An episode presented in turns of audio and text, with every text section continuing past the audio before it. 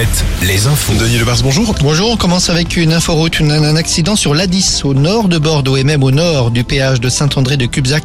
Il y a près de 10 km de ralentissement dans le sens Poitiers et Bordeaux. À nouveau des, des manifestations. Aujourd'hui, certaines mêlent deux revendications, les droits des femmes et l'opposition à la réforme des retraites. Dans d'autres cas, les rassemblements ne sont consacrés qu'à la question féminine à l'occasion de la journée internationale des droits des femmes. Et puis, la suite de la mobilisation d'hier, des grèves et des blocages se poursuivent aujourd'hui. Blocage des raffineries notamment, blocage du port de commerce de La Rochelle aussi.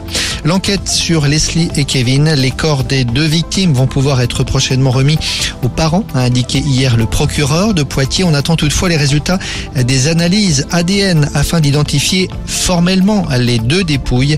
Les résultats sont attendus pour demain. Le procès de 12 militants anti-pub aujourd'hui à La Rochelle.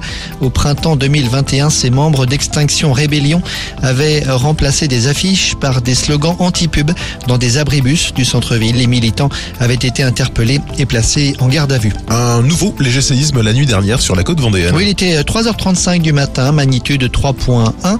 Euh, L'épicentre est situé près de l'Aiguillon, la Presqu'île.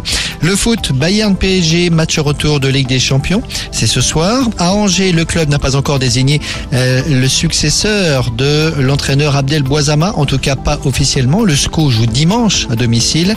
Et puis la détermination de Corinne Diacre, la sélectionneuse de l'équipe de France, se dit pleinement déterminée à rester à son poste malgré, dit-elle, l'opération de déstabilisation dont elle est l'objet, la couleur du ciel. La météo avec manouvellevoiture.com. Votre voiture d'occasion disponible en un clic. Et le retour tant attendu de la pluie, il faut bien le dire, de bonnes quantités d'eau aujourd'hui, pas mal de pluie aussi demain sur l'ensemble de nos régions, le tout avec une